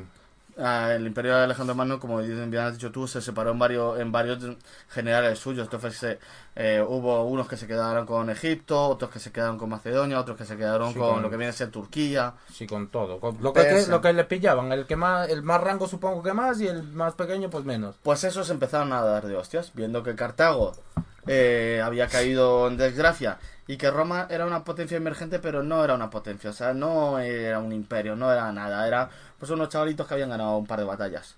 Pues dijeron, pues nosotros nos damos de hostias, entonces Antíoco III, el rey de Persia, Espera, pues, ¿en qué año, en qué año, cuántos años de historia tenía Roma en este, este momento? estábamos en el año más o menos en el 250, 230 antes de Cristo. ¿Cuánto se creó en Roma? Roma se creó en el año 400 antes de Cristo. En el 400, sí, sí, relativamente pronto. Esto es como la historia Claro. de América, que es, todo es nuevo, tío. O sea, Eso sí. es. Para la historia es nuevo. Eh, América y toda Latinoamérica y toda América tiene muy poca memoria histórica, se puede decir. No es lo mismo que aquí ha pasado de todo, tío. Es que aquí en Europa ha pasado de todo. En Bueno, a ver, se creó en el 750 antes de Cristo, pero vamos. Sí, pero que que eran no, jóvenes. Que eran jóvenes comparado contra esos. Claro, Coño, esto es como compararte con los con los de las pirámides, con los egipcios. Esos Claro. hijos de puta cuántas dinastías no han tenido, tío. Esos tienen una historia para aburrir. Claro, pues bueno, pues estaban Antíoco dándose de hostias, con- intentando conquistar eh, Egipto, y de esto que pues que se alió con Cartago. Y los egipcios que estaban jodidos le dijeron, pues mira, macho, eh, creo que los romanos por ahí dicen que los romanos son valientes, vamos a ver qué coño pasa, pues se aliaron. Entonces, bueno, pues al final, pues, bueno, Publio volvió, bueno, Publio le nombraron, o sea, le nombraron el africano, o sea, es la primera vez que le ponían un apodo a alguien así, tal y cual, pues volvió a Roma, ¿qué pasó? Que se le subió un poquito la fama a la cabeza. como nosotros. Claro. Se vino arriba, que si soy cónsul, que si soy censor, que si me volvéis a nombrar cónsul. Entonces, claro, se ganó tantos enemigos porque eh, la gente decía, este cabrón va, va a destruir lo que es la república, se va a intentar nombrar rey. Sí, sí. Entonces estaba tan subidito él que bueno. Entonces, bueno, en eso que estaban dándose de hostias el rey Antíoco con Egipto, con Cartago, bueno, al final pues un poquito pues eh, Roma volvió a interceder y ganaron. O sea, Roma ganó y además Antíoco tenía una cosa que eso ya hablaremos algún en un futuro me gustaría hablar de, de lo que vienen a ser los cuerpos de élite a lo largo de la historia. sí. Porque Antíoco tenía un, tenía un ejército que era la hostia, porque tenía los catafactos estos, que eran caballos que estaban blindados, eran tanques, eran caballos blindados y hombres blindados. Lentos, sí, poca maniobra, sí, pero no había cojones a matarlos, sí, porque estaban blindados. Leta- letales. Como lo- Letales. Esto me recuerda a lo de los inmortales de 300, que eran como llegaban y mataban, arrasaban, por- y se Sí. suponía que eran inmortales porque no morían, o sea, porque eran buenos en lo que hacían. No, pues esto no, esto lo que pasa es que eran los tanques antiguos, estaban blindados. Y luego tenía también una parte que era un ejército que es que no me acuerdo, os miento si os digo el nombre, pero que los, eh, los escudos eran de plata. Hostia, de pues no plata brunida. Entonces, ¿qué pasaba? Que te dejaba ciego, tío. No había cojones a luchar contra ellos. Y eran escudos muy caros, un ejército muy, muy, muy adiestrado. Pues Antíoco tenía un ejército muy potente. Es muy guapo, tío. Bueno, pues en esto que ah, pues Aníbal vuelve a Cartago, se cabrea con ellos, le nombran el alto jefe del Senado, y bueno, y al final le, eh, se va a conocer a Antíoco porque se hacen aliados y se vuelve, o sea, se vuelve general asesor de Antíoco. Y le dice, ahora que estás en movida con Cartago, con Roma otra vez, ¿qué te parece si me dejas tu ejército, los llevo a Italia y les doy las del atún y remato ya Roma de una puta vez? Y Antíoco, que no se fiaba mucho, dijo, nah, tío, yo paso, no sé qué, no sé cuántos. Pues en eso que llegó una embajada romana a intentar negociar un poco la tregua con Antíoco, a ver cómo quedaba la cosa. Pues esto ya es mitad leyenda, mitad verdad, no se sabe muy Lo que se diga en este podcast todo es verdad, hermano. Bueno, pues Publio con el Escipión volvió a coincidir con, con Aníbal. Con Aníbal. O sea, hablar, hablando en una misma habitación los dos. Eso es. Exacto. Volvían a coincidir y bueno, pues la conversación fue fue bueno, pues en plan de cómo te ha ido estos últimos años, si te ve bien, tal, un poquito ajado. Has engordado, hermano. has engordado, hermano, cuídate. sí, sí. Y bueno, pues en eso que, que Publio le comentó, le dijo, oye, bueno, eh, ¿tú cuál crees que son los mejores generales de la historia? Ujú. Y dijo, pues mira, yo creo que el primero sería Alejandro Magno. Vale. Dice, es evidente que conquistó el mundo, La eh, la hostia. Dice, el segundo dice, el rey Piro. El rey Piro fue el puto amo. O sea, le puso las cosas chungas a todo Con el una mundo. polla gorda. Con una polla gordísima. Le dijo, y el tercero dijo, el tercero soy yo. Eso te lo dijo Aníbal. Aníbal. Dijo, el tercer mejor general de la historia soy yo. Y dijo Publio, hombre, yo te recuerdo, hermano, que en Zama te di la- lo, lo- lo tuyo, lo de tu prima. Caíste, hermano. Claro, y le dijo, sí, y, y le contestó Aníbal, hombre, si no me hubieses dado la del atún en Zama, yo hubiese sido el primer general del mundo. Joder. O sea, el tío sí que tenía en gran estima a Publio porque sabía que era visión contrincante lo más Pero no era ningún tonto. O sea, ya se dio cuenta que no era ningún tonto. Pero Aníbal, ya te digo, algún día hablaremos de Aníbal porque eso ya es que si no se nos hace muy largo, ya llevo 40 minutos hablando. Sí. Pero sí que, o sea, las cosas nos parecen tan evidentes, lo que tú dices, parece tan evidente, hacerte el muerto. Claro, pero Ahora dices, ese "Ah, tiempo- cabrón", pero en ese tiempo no. En ese tiempo no se lo esperaba. Coño, si hasta hace 50 años o 70 años Polonia no se esperaba unas ametralladoras. Claro, no me jodas. Caballería contra ametralladoras, tío, no. Entonces, bueno, pues en esto que pues Publio al final lucharon contra, bueno, con su hermano Lucio, que consiguió que Cayo Lelio al final, que era de baja estirpe, o sea, no, no era de ni nada, pues al final lo nombraron cónsul, senador, entonces al final consiguió que todos sus allegados consiguieran buenos puestos. Pues cuando ya consiguieron ganar a Antíoco, decirle, oye, marica, para, no sé qué, tal y cual, se rindió, bueno, y Antíoco tuvo que pagar lo que no está ni escrito en compensación de guerra. Joder. Pues entonces todos los enemigos de los senadores romanos, pues entonces conspiraron y dijeron, eh, que para mí que, que tanto Lucio como Publio Cornelio Escipión, Lucio era el hermano de Publio, eh, se han llevado dinero, han robado dinero de las arcas, que les han dado más compensación a ellos, pero que se lo han callado como putas, queremos ver las cuentas. Bueno, pues Lucio, que, que también era un general bastante bueno, no llegó al grandeza de su hermano, pero le dijo, mira, pues aquí están mis cuentas, y en el mismo momento que iba a entregar las cuentas, cogió Publio y rompió las cuentas delante de los senadores y le dijo, mis cojones que me vais a controlar a mí las cuentas. No jodas. ¿Qué pasó? Pues que apresaron a Lucio. Dijeron, pues macho, te declaramos culpable, no sé qué, no sé cuánto, le apresaron. Y Publio pues cogió dijo, pues mis cojones que apresáis a mi hermano, y lo liberó. Entonces embargaron todas las propiedades de Lucio, mm, tuvieron que pagar una gran compensación y se puso chulo. Entonces ya cogió el Senado y ya fue, a por Publio con el Escipión, porque antes fueron a por su hermano porque no podían ir contra él, porque era muy poderoso. Entonces fueron a por él y entonces mm, hubo un juicio de malversación, de fondos, de, de luchar contra la República y Publio dijo, mira, no tengo nada que decir a mariconas como vosotros. Entonces, como no se defendió ni dijo nada, pues le tuvo un exilio de su tierra. Y se fue a tomar por culo, a vivir tranquilamente en el campo, con su... A los Thanos. A los Sí, Thanos, se sí, fue a, pues eso, a una retirada y luego cuando murió dejó por escrito que él no quería volver a esa mierda de república que le había sido tan ingrata cuando fue el que le salvó de la guerra de estar. O sea, que murió de mayor, no murió luchando. No murió luchando y sobre todo eso. murió desterrado. O sea, Sí, sí, sí. Roma existe gracias a él y aún así él murió desterrado. Hostia, hermano. Como el Cid, que me lo desterraron tres veces o cinco eran. ¿Cuántos eran? Pero porque era un puto mercenario y un judío. Pero me lo desterraron, hermano. Entonces al final, pues esa es la historia de Publio con el Escipión y como ya digo, como fue mal pagado, Sí. pues al final, pues en el himno italiano se ha pasado. Los romanos, los italianos supongo lo estudiarán, pero no ha sido un...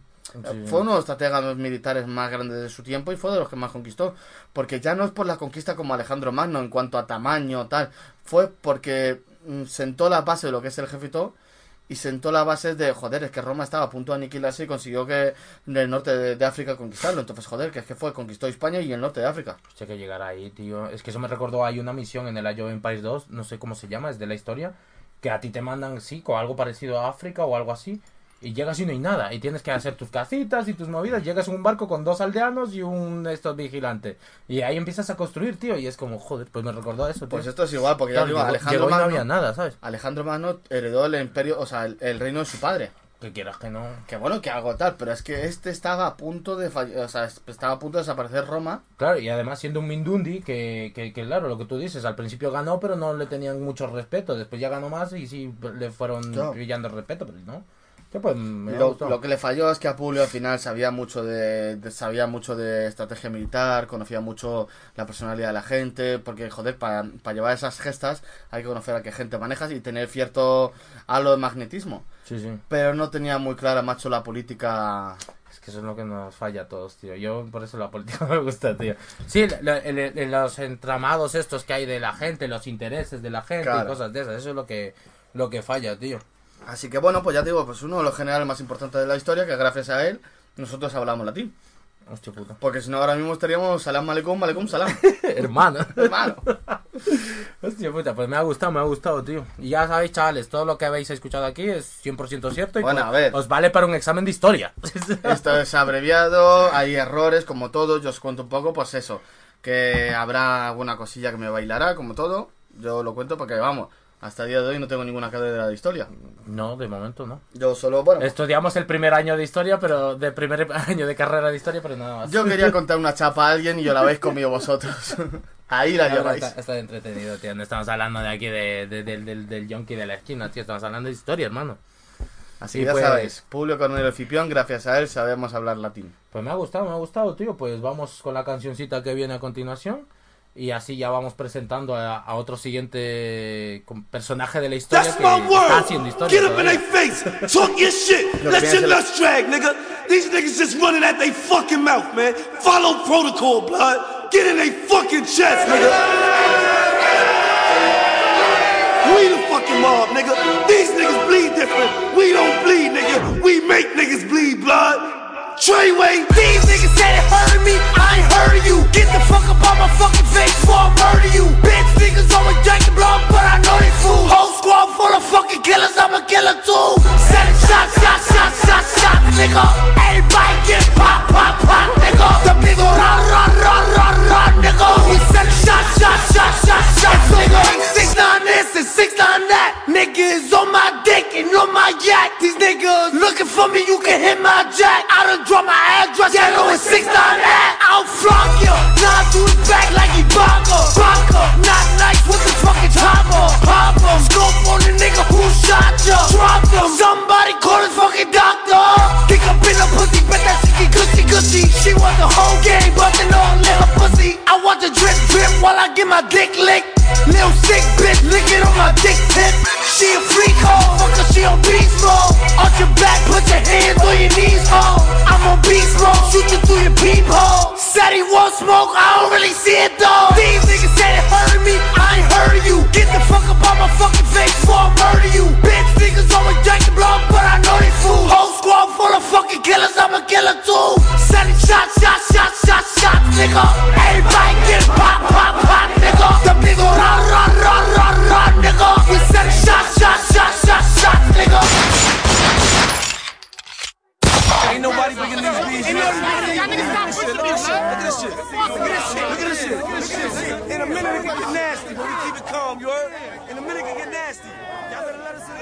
Bueno, pues después de haber escuchado este temazo de 69, ya sabéis de quién vamos a hablar, de 69.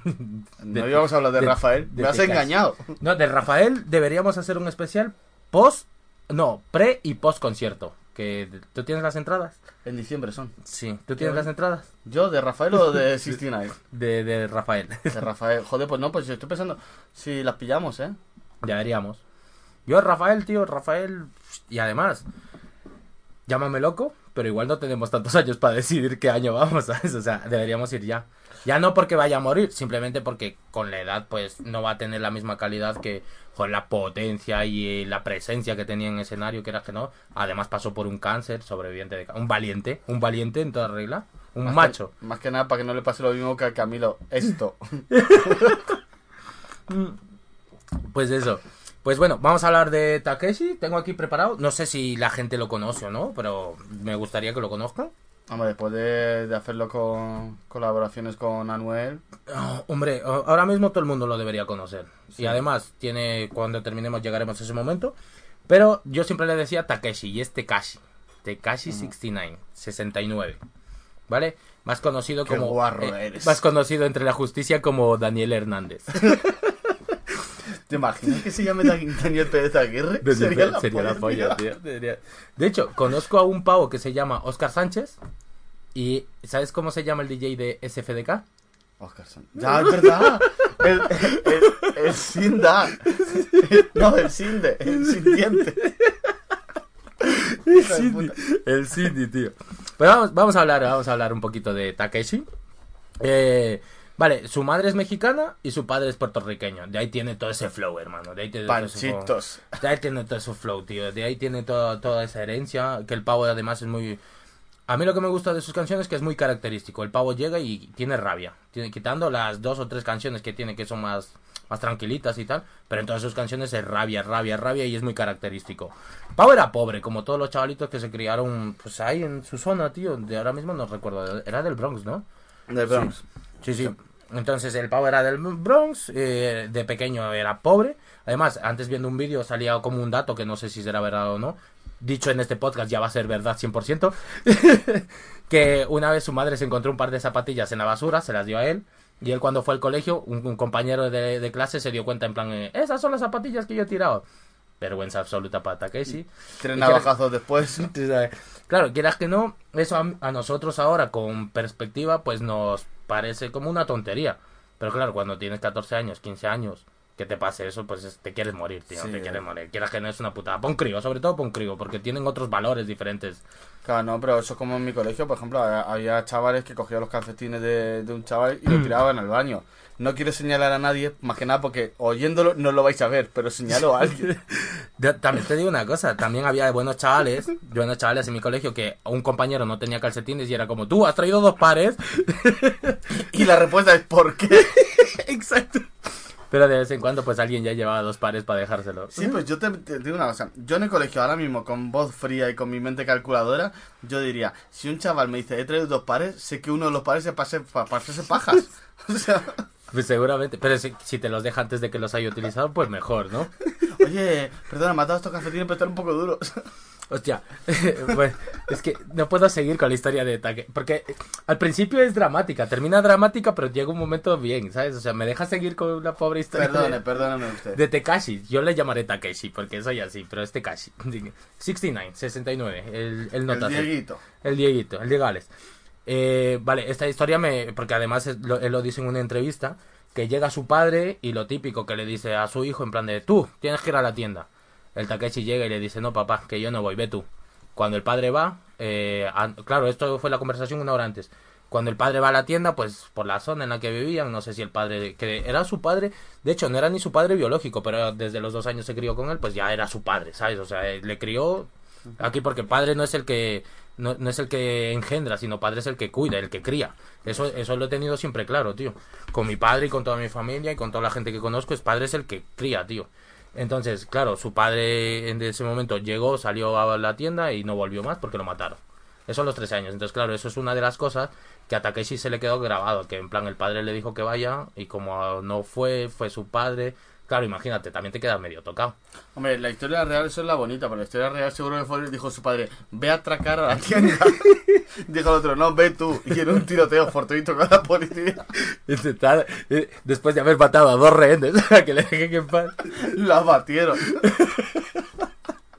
O sea, el pavo tenía una mujer del cuello y un francotirador. No, no, tío, tampoco, tampoco. Bueno, pero que verdad, te digo, puede ser, puede ser, puede ser. A mí me porque- cuadra esa historia. Que joder.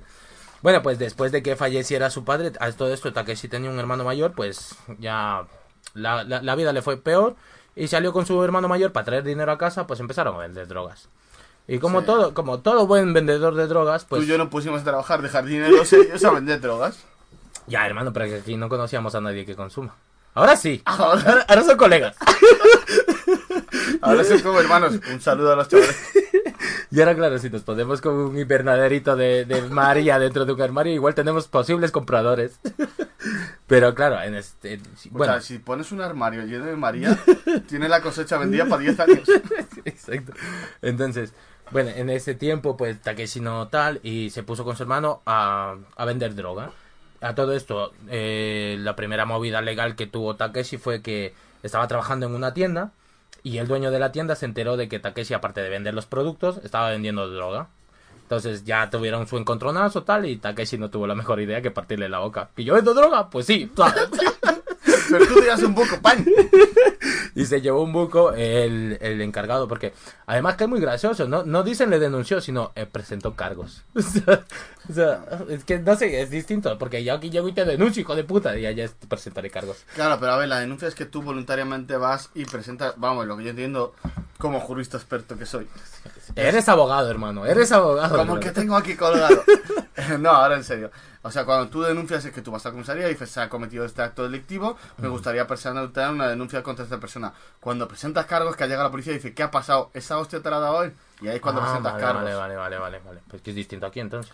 Claro, no, aquí pero- igual, aquí todos Aquí igual llaman denuncias. Claro, es que, a ver, sí, bueno, a ver, ya vulgarmente también se llama denunciar o, o chivarte como una puta rata. Sí, pues eso fue lo que le pasó a nuestro amigo Daniel. Ya tuvo movidas con la esta.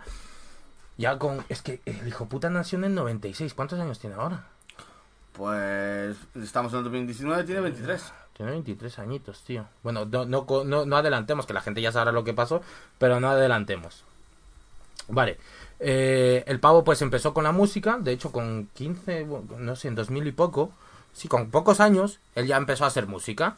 Empezó a hacer música y tal, y su primer vídeo de en YouTube lo subió creo que en el 2000, do- 2000 y poco. Ahora mismo de fechas, nunca hemos sido de fechas, hermano.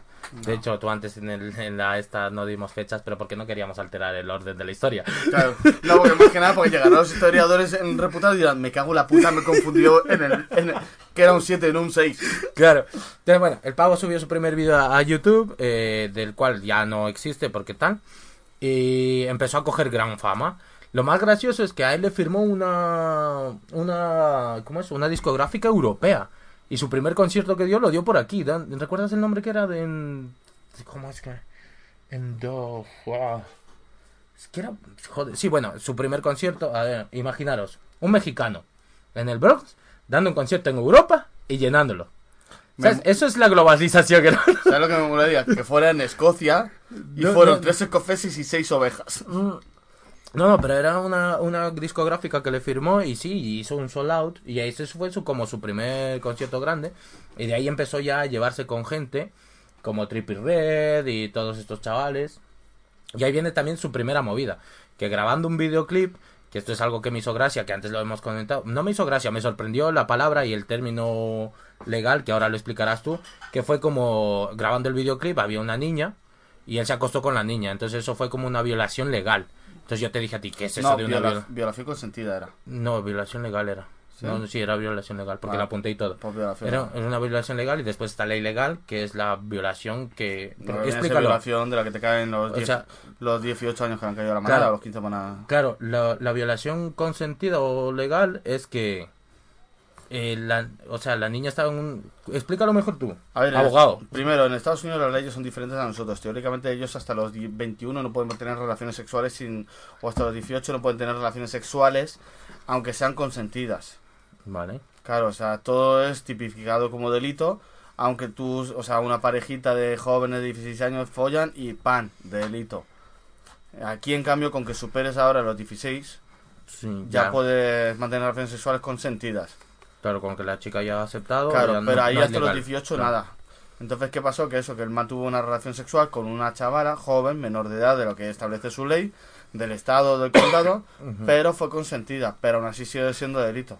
Claro, entonces ahí ya vino como su primera movida y con toda la gente que había, había trabajado, más raperos, pues muchos le acusaban de violador, en el sentido de él no viola a nadie, simplemente estaba en una situación en que la que estaba una chica en el set de rodaje de su videoclip, él no sé si sabía o no sabía, pero llegó, se la folló, pero no fue violación porque la chica quiso. Ahora, legalmente no tenía que haberlo hecho, Claro, pero vamos a ver, esto es como, esto es un poco como si te acuestas con una persona que tiene deficiencia mental. Dice, él quería ya, pero él tiene capacidad de decidir. de decidir. No. Ahí está el problema. Y Entonces, si yo no sé que tiene una deficiencia mental, a ver cuando veas que coger se le cae la baba. Y va a soltar la broma de David Suárez de y si babea mucho. No, no, no, no, esto igual tenemos que cortar. Hostia, es verdad, es un normal ese.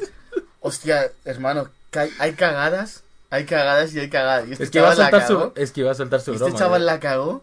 O sea, hostia puta, es verdad, no me acordaba del subnormal este. Claro, que su tweet era de que no sé qué, de que si lo- algo bueno tiene que tener el síndrome de Down.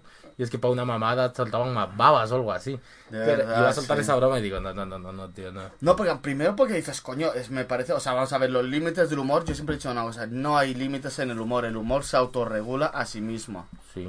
Pero cuando yo lo leí dije, hostia puta, qué sobrada. Ahí está la regulación de que a nadie le hizo gracia, que habrá gente que le hizo gracia.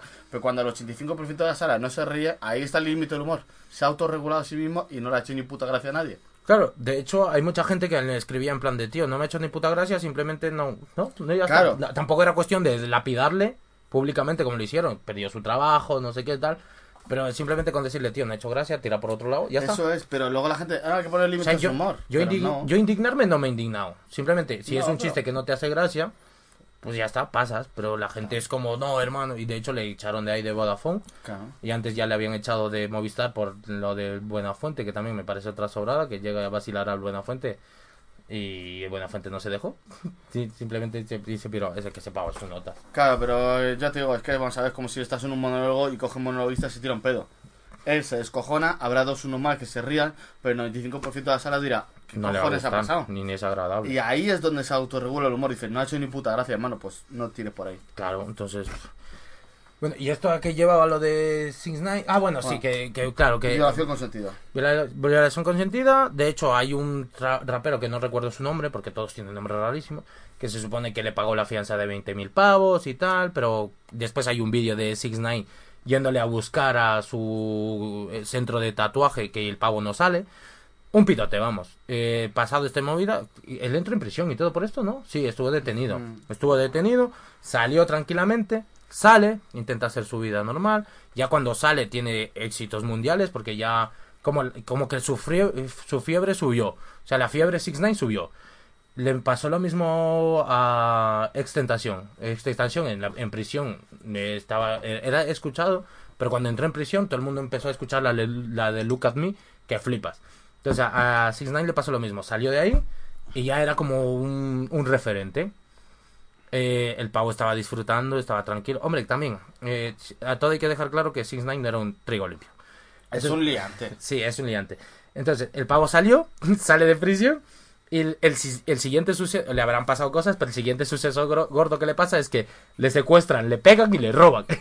y todo esto terminando de grabar una canción con Nicki Minaj, la de Fefe, que es muy famosa, que se llegó el número 3 de los, de los latin no sé qué, o de los raperos, o no. Billboard, ¿sí? Sí, de la chart, de la lista esta.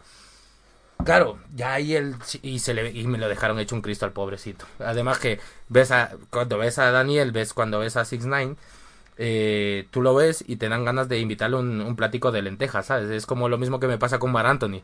Le ves y dices, joder, este chaval que come un poquito más, ¿sabes? Toma arroz. Claro, cogen, le meten esa movida. y claro, sale de ahí, el pavo no sé, supongo. Es que ya estaba en cosas raras, ¿vale? Ahora, ahora llegaremos a ese punto. Sale de ahí y lo siguiente que él sigue haciendo es simplemente trabajar y, y en muchos vídeos, además, que esto es lo que, que te deja pensando que él en muchos vídeos sale ayudando a gente pobre. Él, yo no sé cuán- de cuánto dinero o de cuánto patrimonio disponía para ir regal- regalándolo. Eh, iba por la calle pues con un fajo de billetes y a la gente que veía era como toma tal, tal, tal. Y era, no era un fajo de billetes de uno, eran billetes de 100.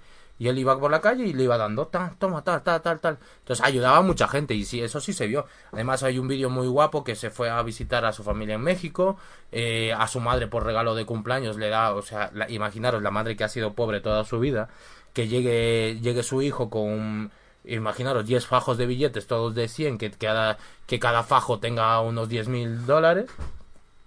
La madre se quedó flipando. Entonces, hasta ahí vamos bien. Sale, le pasó esa movida, tal, tal, tal. Cuando un día, un día dado, llegan y lo detienen.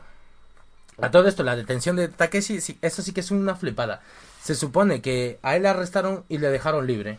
Y a él le arrestaron, en plan diciéndole, ya advirtiéndole que lo iban a matar. Porque tuvo movidas con las discográficas, tuvo movidas así. Y como se le sueltan, en plan, a él le arrestan simplemente no porque había hecho nada mal, sino le arrestan como, como defendiéndole, como asegurándole. Entonces el pavo dice, no pasa nada, yo me cuido solo.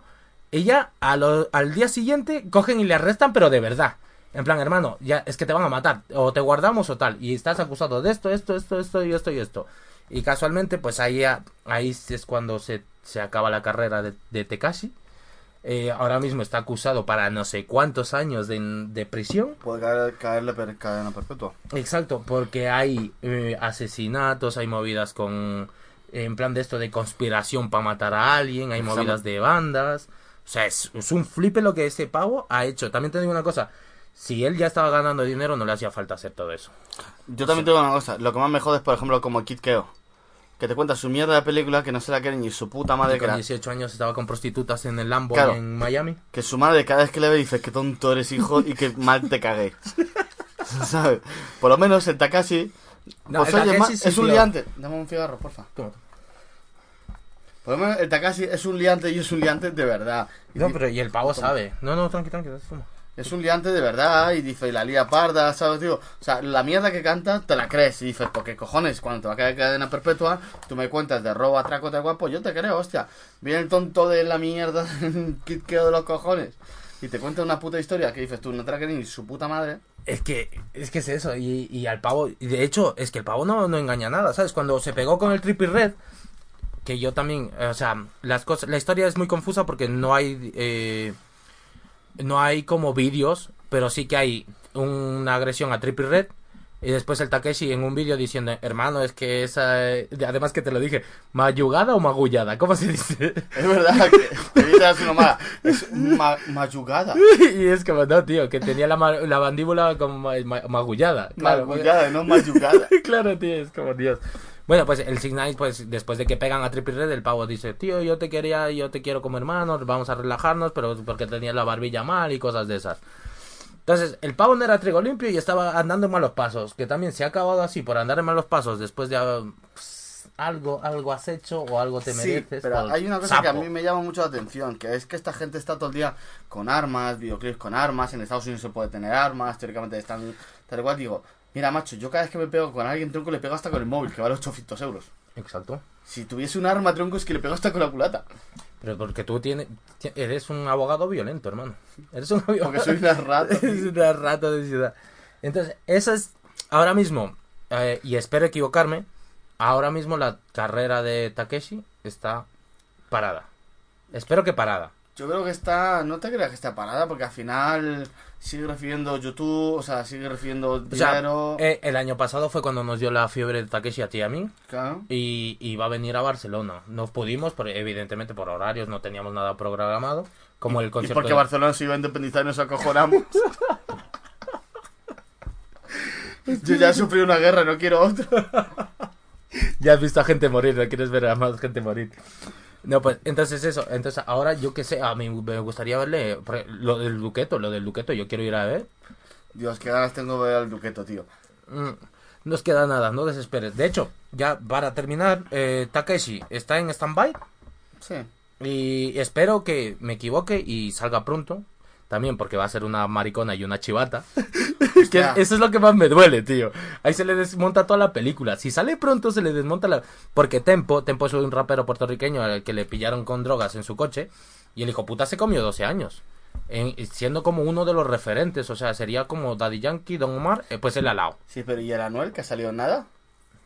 Es que a no le cogieron con posesión de armas. Nada Ya. más. O sea, no, solo posesión. Y por posesión, pues tienes unos años. Y, te- y se los comió. Sí, pero el Anuel ha salido con la voz cambiada, como más aflutada. Pues a, a no el que sea un golosón, no lo sé, pero. Además, es que el Anuel, tú lo has visto en el videoclip, ¿no? Yo le veo y digo, ese culito parece dragón.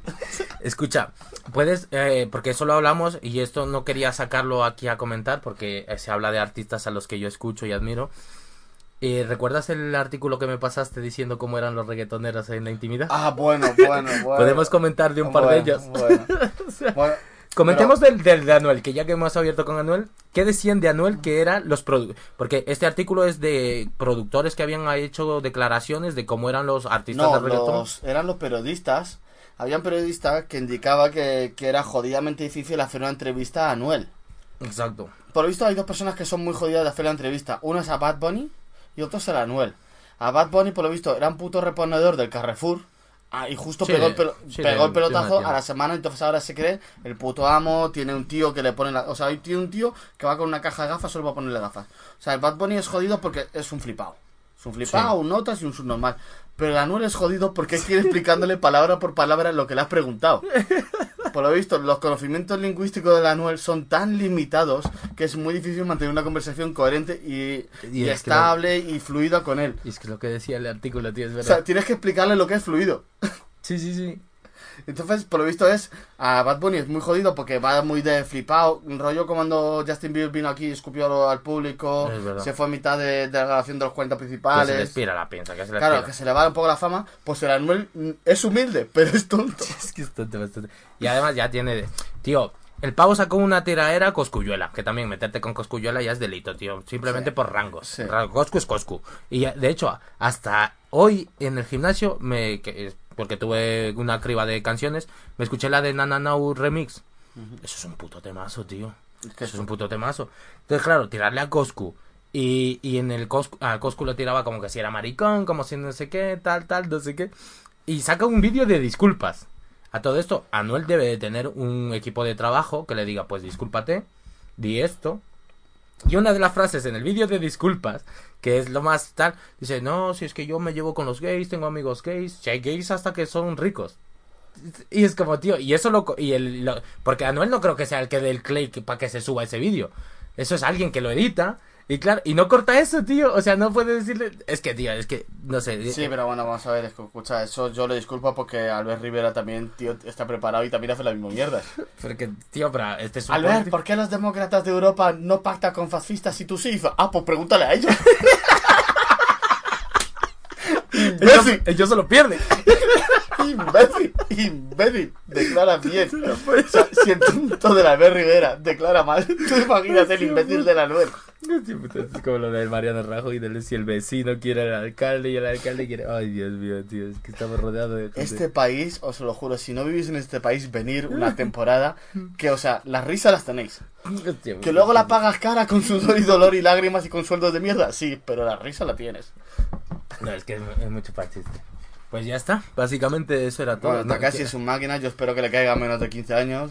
Creo que salga pronto y poderle ver en directo. A mí me gustaría Sí. verle en directo. Además, ahora con la fiebre de los festivales, tío, que Carol G se va hasta un pueblito de ahí de Segovia, tío, que... Carol G, hermano, ¿cuánto le habrán pagado para que vaya a ese pueblito? También me gustaría, a final del verano, hacer una recopilación de todas las crónicas que salgan de los festivales que ha habido y ver cuáles están bien y cuáles han cagado. Hay demasiados. Mira, el otro día también igual estuvimos hablando de... Creo que estuvimos hablando de un podcast sobre los festivales y dije lo mismo y se confirma, macho. Hay un boom de festivales que no es ni medio normal. Que hay festivales que están vendiendo entradas sin tener cabeza de cartel. Hay festivales que no saben ni si van a venir. Hay artistas que es que luego dan espectáculos lamentables. O sea, es que estamos hablando de... Joder, en Madrid, macho, estamos a 25 de junio y es que ya ha habido tres festivales. O más. O Bueno, a ver, porque- tres festivales gordos que yo me haya enterado, los que no me Claro. haya enterado. Pero dices, coño, tres putos festivales y estamos a 25 de junio, tú imagínate en- a lo largo del puto verano, es que nos vamos a comer por lo menos 20 festivales en Madrid.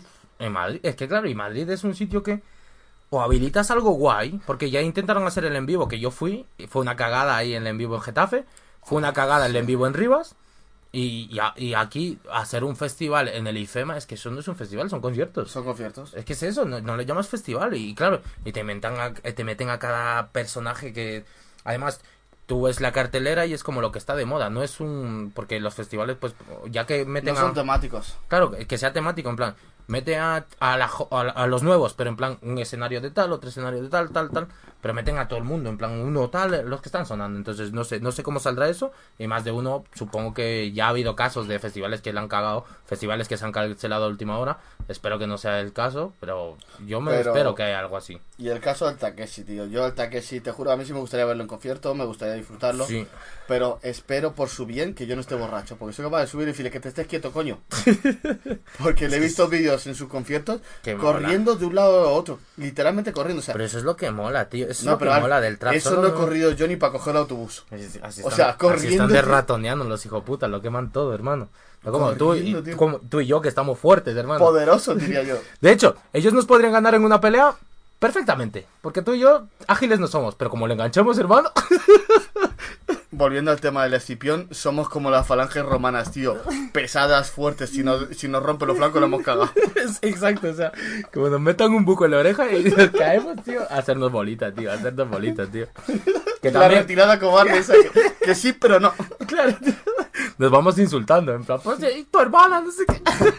Pues pareces calvo desde aquí. Hijo de puta. o sea, Ay, Dios mío. Pues ya Ay. está. Vamos a dejaros mm, con un temazo. Que. Vamos bueno, a dejaros tranquilos. de hecho, el siguiente podcast que escucharéis será en medio de la semana, porque será justo después del concierto del Duki. No será muy largo tampoco, ¿sabes? Será Va a ser un pre y post. un pre y post. Vamos a intentar que sea el post. Y el post seguramente será muy. Bueno, a ver, el post haremos, intentaremos vocalizar. Yo no vocalizo ni estando sobrio. Y yo tampoco. O sea que será un, un desafío por los oyentes que se enteren. Así que, no, pues eso. Vamos a dejaros con un temita de Don Omar que salió en 2006, creo. No, 2000, 2009. Eh, no sé dónde, no sé cuándo salió. Estoy tirándome el rollo. De cuando de Nomad todavía molaba y Cuando no molaba. como un señor mayor que ahora canta sobre cosas que yo creo que ni entiende. El tomar ahora dice, y el Tinder ese, y no sabe lo que es. Exacto. Así que nos vamos a, os dejamos con este temazo y nos vemos en el siguiente podcast. Recordar, eh, especial Duki. Hasta luego. Bueno, eh, escucha, pero dale, date publicidad, ¿no? Síguenos en Instagram, síguenos en Twitter. ah, bueno, es verdad. ¿Has abierto un Twitter de esto? Ah, no. no Twitter Bueno, no. pues seguirnos en Twitter. Cuando tengamos un Twitter lo dejaremos indicado. Sí, pero en Instagram, belicosos barra baja podcast. Eh, de hecho, en el, eh, la descripción de- del, del podcast donde lo estéis escuchando, pues la dais y ahí está. Y ya está, simplemente eso. Eh, Personales, pues si queréis personal, al- Alfa609 y tú, Alexander Godoy creo que me llamo. Alexander Godoy. Alexander barra baja Godoy. O Ah. Don Godoy. O- O Don Godoy para mis enemigos. Exacto. Bueno, chicos. Así que nada, espero que os haya gustado. Espero que. No, espero no. La calidad del sonido ha subido, porque estamos en el juego, hermano. Sí, bueno. estamos en el juego. Estamos haciendo trampa, pero bien. Así que nada, un saludo para todos y nos vemos en el siguiente. Chao. Hasta luego.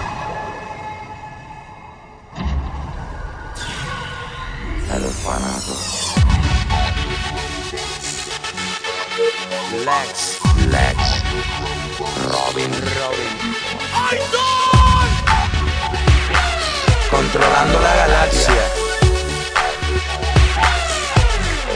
La supernova. Que bien se ve esa cinturita Que por la discoteca baila Revuelta con sus amiguitas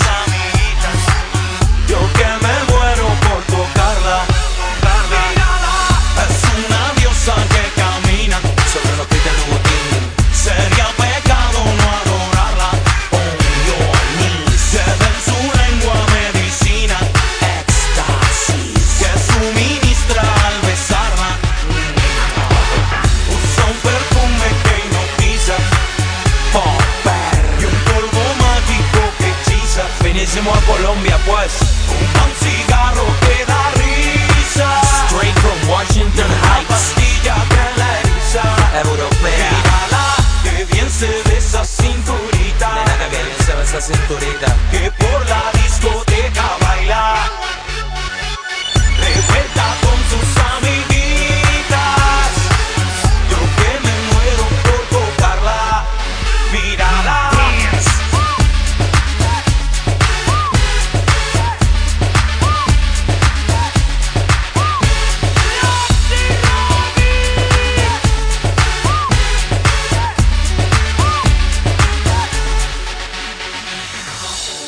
se ve esa cinturita Nena, que bien se ve esa cinturita. que por la discoteca baila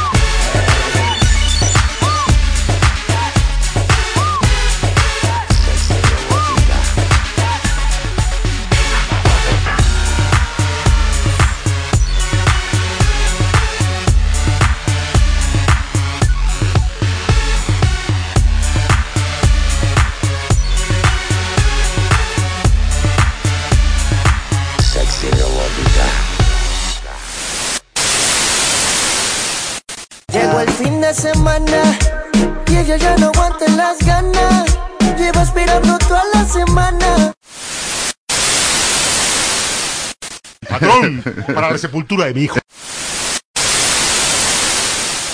Si la vida en palacio es aburrida, tenemos que inventarnos dramas. No. No somos hombres.